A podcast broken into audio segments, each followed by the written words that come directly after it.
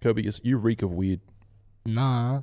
Nah. how many cones do you think you're going through a day now, Kobe? How many? How many? Uh, how many Um, balls you punching? Well, I mean, I smoke like way more than what you know the average person should. Like, I definitely abuse it more than use it recre- recreationally. But Mm. I mean, in the long run, I want to stop smoking.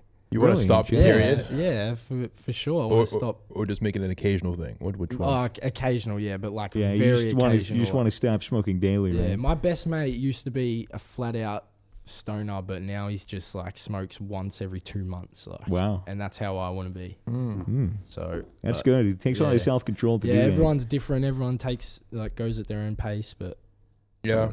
I'll get there. I mean, I, I took like three weeks off recently, and I felt like Yeah, pretty good, I think. I Mm. definitely was like, man, I could could definitely go for a bit of weed right now, though, the entire time. Yeah, It's more just to deal with the boredom. yeah. You know, like once you're smoking every day, The last time I went overseas, it was, it was with Thailand, and when I went there, I couldn't smoke Yeah, weed for you- two weeks after being a stoner for like every day for a while, and I full like had a full blown detox. Like I got sick and like I was Right. like Jesus couldn't eat, couldn't Christ. anything like that. It was fucked. Like I was like, yeah, that's it's really like, bad. Yeah, man. There's some people Yeah. that like sm- have been smoking weed every day since the 70s, and that that recently like had to stop. There was this one dude that talked about like how he had like lung cancer from like smoking cigarettes and shit, but he was like in his 50s, but he was also smoking weed all the time too, and now he couldn't smoke weed, and so when he stopped.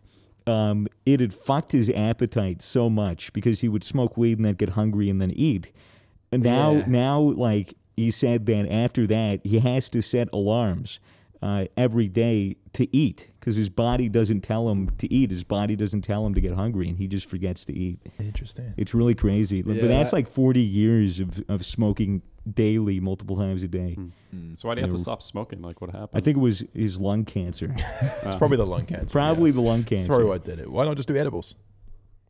I don't know. Or do you then just you'd, consider yeah, it? then you'd get high and you'd remember to eat. I don't know. With edibles, when I'm fucking, when I have an edible, I don't think about eating. Really? I think about staying, Staying- somewhat in reality. Try not to die is what you're more yeah, focused try on. not to die. I don't want to be like fucking Ted Nevison after eating the fucking 400 milligram nerd rope. I handled that fine. He just handled wrote it kind of out. okay. He was fine.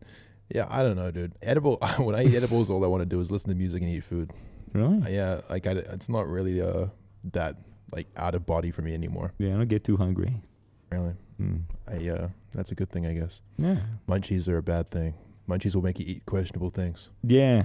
When Like I more first, edibles. When I first started working, I like would go to work without smoking. Wouldn't eat lunch. Wouldn't eat like you know on smoko and that kind of thing.